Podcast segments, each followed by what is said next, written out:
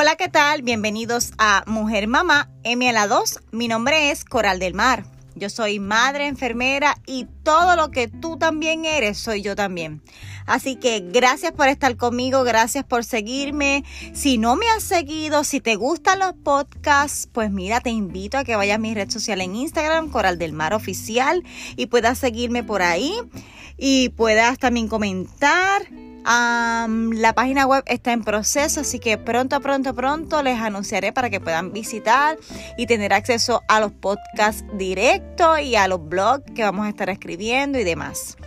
Les anuncio a todas esas mujeres mamá que me escuchan y me siguen que el libro que está pronto a salir, está pronto, pronto a salir, así que les anuncio luego cuando está para listo para que puedan hacer preorden. Eh, va a ser un libro sencillo para regalar, fácil de leer, así que te invito a que tengas las mismas expectativas que yo para que puedas obtenerlo muy pronto. Ustedes saben que en esta cuarta temporada estamos eh, acompañando a la mujer embarazada. He recibido muchas consultas. Eh, me está pasando esto, me está pasando esto, cómo integro lo otro. Y vamos a estar hablando de todo eso en esta temporada, pero Hoy vamos a estar hablando de, no sé si tú ya diste a luz o vas a dar a luz, pero cuando yo estaba pariendo en algún momento no lo dije, me comporté muy bien, no grité ni nada de esas cosas, aunque no critico la que lo haga, ¿verdad? Cada persona tiene una tolerancia al dolor y eso, que pues. Pero en algún momento yo pensé con mi segundo hijo que eh, pesó casi 9 libras y midió 21 y yo mido 5'2, soy pequeña. Así que fue un gran reto ese parto y en algún momento yo dije, Dios mío, sácalo, sácalo ya. Así que así se llama el tema de hoy, sácalo, sácalo. No sé si tú gritaste eso. No sé si en el momento más fuerte de, la, de las contracciones dijiste, mira, sácame este muchacho, saca la muchacha, haz lo que tengas que hacer. Hay gente que ha pedido cesárea, hay gente que, jálalo, ¿sabes? Yo, yo trabajé en sala de parto y en el área de ginecología como enfermera y uno ve tantas y tantas reacciones a este procesazo. Así que lo primero es que quiero hablar con ustedes es que cuando comienza el tiempo de, de, la dilatación, hay mujeres que pues están, se adelantan, lo que nosotros llamamos prematuro, y se adelantan 34 semanas, 30 semanas y comienzan a dilatar. Estas clientas, ¿verdad? Pues las hospitalizan, le pones una cierta de medicamentos, pues eh, para madurar pulmones, otras para aguantar bebé, etcétera, etcétera, depende de la etapa, le, le envían descanso absoluto. Lo ideal es que tú dilates a término, pero también ocurre que hay personas que han pasado las 40 semanas y no han dilatado. No sé si es tu caso. Así que la dilatación tiene para mí tres etapas. O dilatas prematuro, o dilatas a término, que es lo perfecto, o dilatas post término. ¿Cuál fuiste tú? Entonces, cuando empezamos a dilatar y ya estamos que no podemos más con nuestra panza, o porque ya creció mucho la panza, como lo dicen por ahí, la barriga, o porque ya estás cansada, porque ya es tu tercer hijo, tu cuarto hijo, tu segundo hijo, porque trabajas afuera, porque tienes muchos roles, y uno como que se cansa más de la cuenta en la espera Así que se despiertan los miedos, las incertidumbres. ¿Y cómo voy a hacer? ¿Y cómo voy a hacer con la casa? ¿Y cómo voy a hacer con mi marido? Ay, Dios mío, tengo dos hijos ya. ¿Cómo brego? Todas esas preguntas e, e incertidumbres son válidas. No hay problema. todas nos hacemos esas preguntas. Yo creo que preocúpate si no te haces esas preguntas porque no planificarías. Y no es que uno, no es que esté mal planificarlo todo, porque yo creo que en esta vida mía, lo más que me ha enseñado a no planificar ha sido el 2020. De verdad que ha sido un año que nos ha tocado a todos, a todas, nos ha cambiado la mente. Hay gente que para mal, pero hay gente que para bien. Así que yo he aprendido de este 2020 a no planificar tanto, que las cosas fluyen. Pero si puedo tener algunas cosas, como yo digo, prehechas, pues mira, vamos a hacerlo yo siempre ahora hablo y planifico y pongo una estrellita, sujeto a cambios. Y así es la vida. Pues mira, en el proceso de parto, cuando ya tú estás, vamos a ponerle que, pues te fuiste a pretérmino, término o posttérmino, se van a inducir ahí, ¿verdad? y la inducción es una de las cosas que hacen. Otra cosa es natural. Hay gente que, que, que, que muchacho, ese parto es ideal. En el, las 40 semanas, dilatan completo, tres pujitos y el, el chiquito para afuera. Pero regularmente no es así tan fácil. Así que hay cosas que hacer con el cuerpo y con la mente, ¿ok? Hay mucho autocontrol que practicar, mucho dominio propio, mucho control mental que hay que practicar para parir. Mm, por eso es que yo digo que, que hay mujeres que gritan y gritan porque están asustadas, porque no estudiaron nada, porque no se dedicaron a, leer nada, porque están reaccionando impulsivamente obvio, comprendo. No me vengas a decir, no, porque tú no sabes el dolor que yo sentí. Sí, claro que sé, si tengo dos muchachos, por eso que te estoy hablando. Te estoy hablando porque hay un autocontrol, unas respiraciones que hacer, hay, eh, hay medidas que no son medicamentos para calmar el dolor. Y de todas esas cosas queremos hablar en, esta, en este día, porque no sé en qué momento me estás escuchando. Así que una de las cosas es que dicen, y para mí es relativo, pero quizás hay un estudio y una estadística más alta, que las mujeres que se mantienen haciendo ejercicio tienen un parto más corto.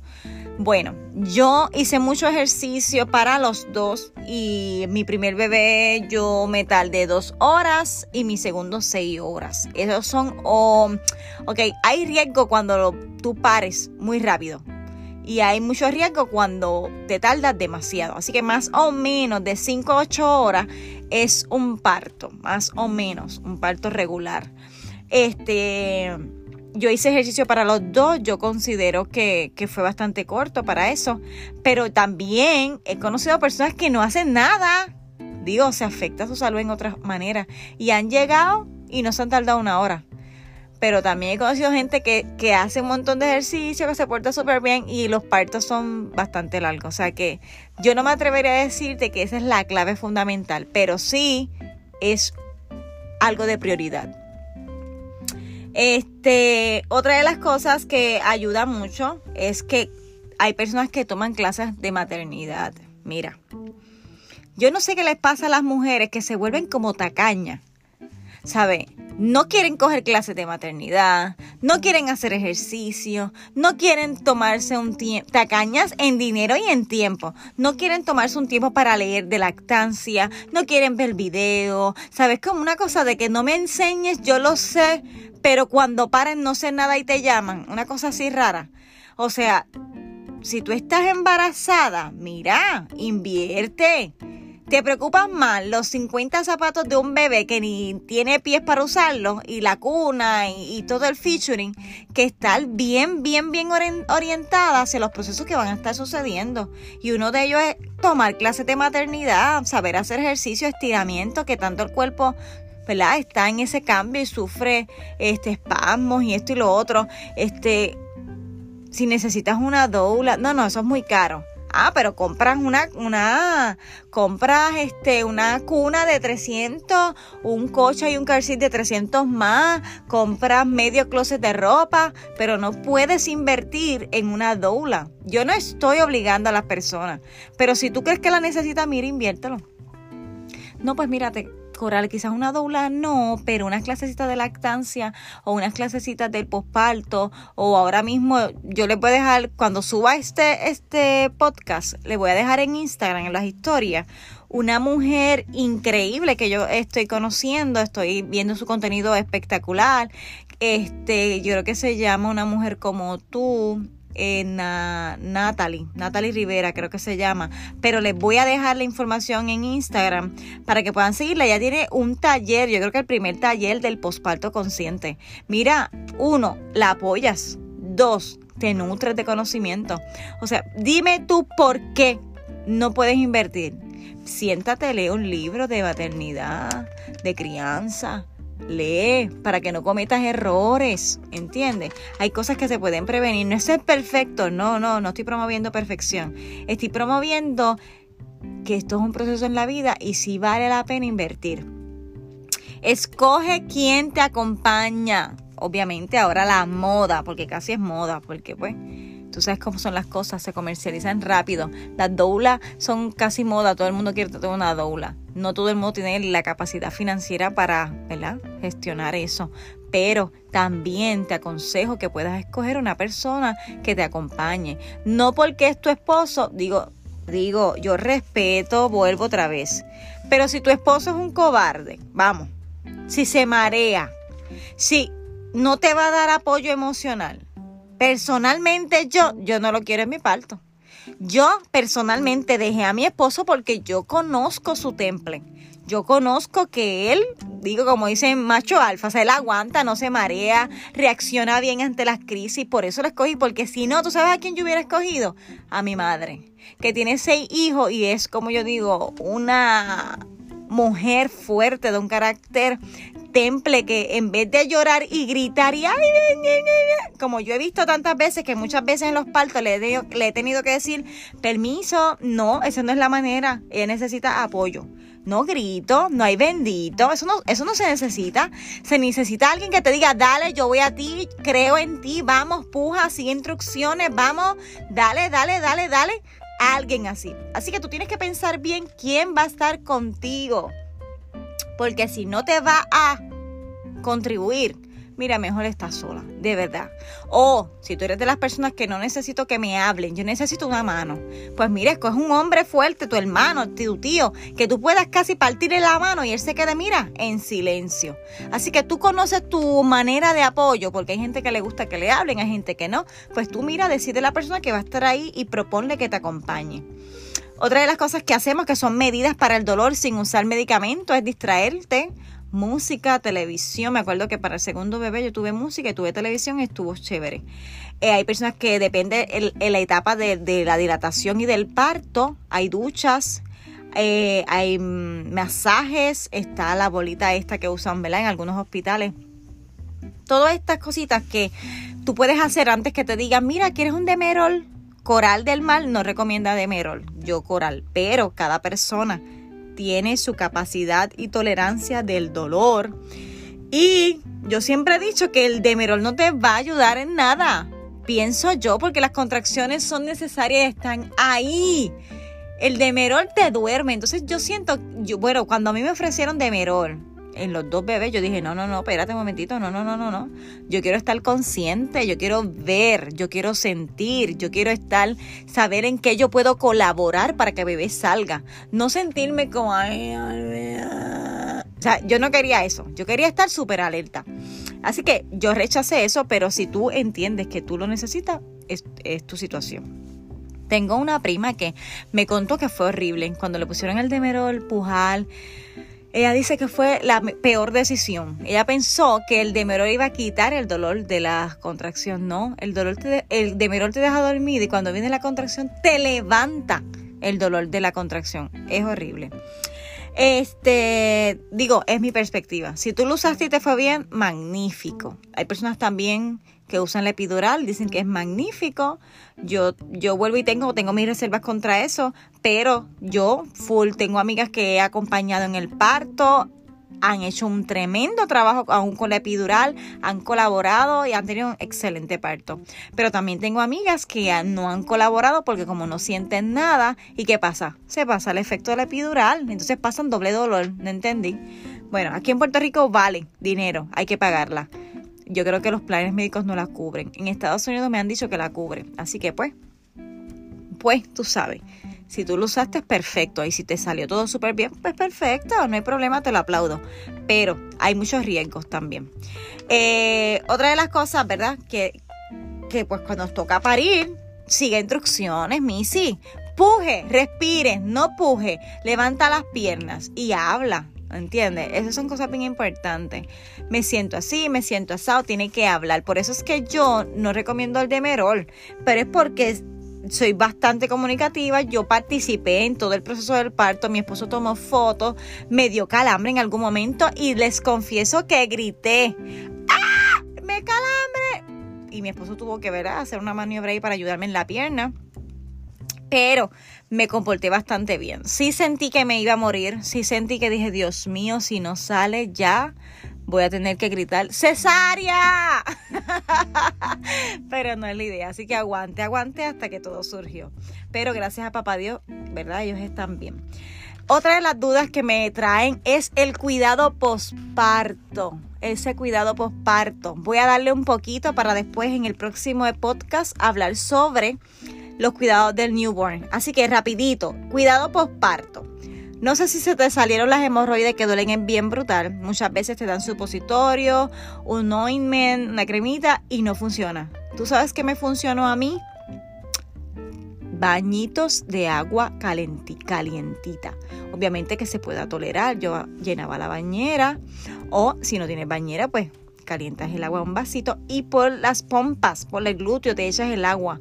Y al frente, que la vulva está bien hinchada por el proceso y demás, si no te hicieron episiotomía y bebé desgarró, por lo menos a mí, la primera fue episiotomía, la segunda, el segundo no. Así que yo me, en el primer bebé, fue hace siete años, eh, mi primera hija me dieron unas toallas sanitarias que tú hacías como un twist y eran frías. Como que ese, esas toallas sanitarias activaban un frío si tú te las ponías y te aliviaba mucho la vulva. Cuando tuve el segundo bebé, eso ya no existía, no sé por qué lo quitaron del mercado, no sé, o ese hospital pues no las tenía. Así que yo me ponía la toalla y demás, pero me lavaba entre cambio y cambio de toalla sanitaria con agua con hielo. ¿Cómo? Muchacha, yo te recomiendo eso mi mamá tuvo seis hijos y esa fue la recomendación que mi mamá me dio. Fue excelente, fue increíblemente excelente. Así que te lo recomiendo. Eh, número, no tengo número aquí, pero, pero, otra cosa, el posparto es un proceso. No hay premio ni de dinero ni de trofeo. ¿Qué te quiero decir con esto? Mira, Pasa el posparto tranquila. ¿Por qué te quieres poner un maón apretado al dos segundo día de parir? Quédate en la bata, en el licra, en el pantalón ancho, holgado. Esto es un proceso que tiene fin. No quieras ah, cuando llegues a tu casa recoger la casa, limpiar las ventanas. No hay premio. Va a haber tiempo para eso. Toma el posparto con calma. Pide ayuda, por favor. Recuerda que estamos en un sub y baja emocional, hormonal, y a lo que eso sucede para que tú no llegues a una depresión, habla como te sientes, pide compañía. Ese primer primera salida con bebé para el pediatra, para donde sea, pide ayuda, planifícalo, hazlo, te va a venir bien. No quieras ser superwoman porque no te hace bien. Pasa el proceso tranquila, pon las reglas que tú entiendas que te van a ayudar. Controla las visitas. Dejen de. Mira, les voy a contar esto para terminar, pero tengo que contárselo. Una vez yo tuve una consulta de una persona que dio a luz y me dijo: Ay, la pasé tan mal porque la familia de mi esposo toda quería ir y yo no tenía, tú sabes que uno se siente mal, todavía está hinchado. Mira, me tuve que bañar, vestir y poner la nena linda porque ellos querían ir, todos en el cuarto, no se salían. Perdón. Yo le dije que tú permitiste eso porque tu esposo... Mira, muchacha, no, no, no, no, no. Tu esposo nada. Tú no eres primero ni, ni alcalde ni para que esté toda la familia allí. No, tú le dices a tu esposo, no, la capacidad para tú hablar. ¿Por qué tienes que complacer en eso a tu esposo? Dime. ¿Cuál es la satisfacción? Mira que dio a luz Pepa para que vayan. No, no, no, no. Si van a venir, traen comida, me limpian la casa y se quedan afuera cuando yo tenga que lactar o, o, no me cojan mucho al nene, no me lo besen mucho. ¿Sabe? Todo tiene su tiempo. Que te digan changa, no importa pero todo tiene su tiempo. ¿Por qué tiene que estar la tatarabuela, la prima? Hacen una fiesta porque nació Pepito. Todo tiene su tiempo, ya está en posparto, está recién parida, dolorida, le duele todo. Hay gente que dice que eso a mí me sabe tan mal. Ay, pero que tú no estás enferma. Ay, pero que estar embarazado estás enferma. Y regularmente ese comentario viene de los hombres, Dios mío. O de una mujer que quiso ser superwoman y demostrarle al mundo que ella era superwoman. Mira, no importa lo que la sociedad diga del posparto de la mujer embarazada, cógelo con calma, pon tus reglas, es tu historia y habla con tu esposo y queden en acuerdo. Si tú, si tú te sientes cómoda, si tú dices, mira Coral, no, yo quiero que vayan 60 personas, yo quiero que hagan una comida, yo quiero que repartan galletas, yo quiero que repartan bombas, yo que... Y mira, si tú quieres eso, mira qué bueno, te felicito, te felicito y para adelante. Pero si tú no quieres y tu esposo quiere hacer un bebé, mira, habla. Así que es importante la compañía en el posparto, pero tiene que ser también que te den tu espacio. Este, escucho a las abuelitas, ay Dios mío, tan entrometidas. Este, pero descansa, ya te lo vemos. Mira, no, si yo parí es porque yo quiero una carga, yo quiero cuidar un hijo, yo quiero, o sea, yo, yo deseo un hijo, yo deseo todo lo que acarrea un hijo, perder noches, pasar susto, no comer, casi no bañarme. ¿O eso tú no lo pensaste? ¿O tú pensaste que tener un hijo era un muñeco? O sea, es como un, eh, yo tengo como una mezcla de pensamientos acerca de esos comentarios de, no, pues acuéstate no, pero yo lo velo. No, pero este, dale botella para que duerma. Espérate, espérate, espérate. No, no entendí. O sea, son tantas cosas que yo, yo a veces me pregunto y me da como un calentón de cara porque está bien una ayuda, está bien que tú estás bien cansada y tú dices, mira, este, pues te dejo la leche aquí si da este viví o me saqué teta o me lo, qué sé yo, no sé cómo lo vas a planificar, no quiero hablar sobre eso ahora ni juzgar a nadie, lo importante es que bebé y mamá esté bien. Pero ese, ese comentario de, pero duerme, mira, déjala, déjala que pase el proceso. Porque imagínate, tener hijos y que me los cuiden otros. Mira, no, pasa el proceso tú. Si es tu hijo, viene de tu vientre, es tu responsabilidad. Una ayuda está bien, perfecto. Pero siempre, en serio. No, no, no, no, no, no pasa el posparto, tranquila, disfruta la etapa, eso pasa, ellos crecen, todas las cosas se van regulando, pero sobre eso vamos a hablar en el próximo podcast. Gracias por el rato, te mando un abrazo, sigue mis historias y todo en Instagram. Y les anuncio luego eh, cuando sale el libro para que hagan la, eh, la preorden. Gracias por su, por su rato. Recuerda que igual que tú, yo soy mujer mamá.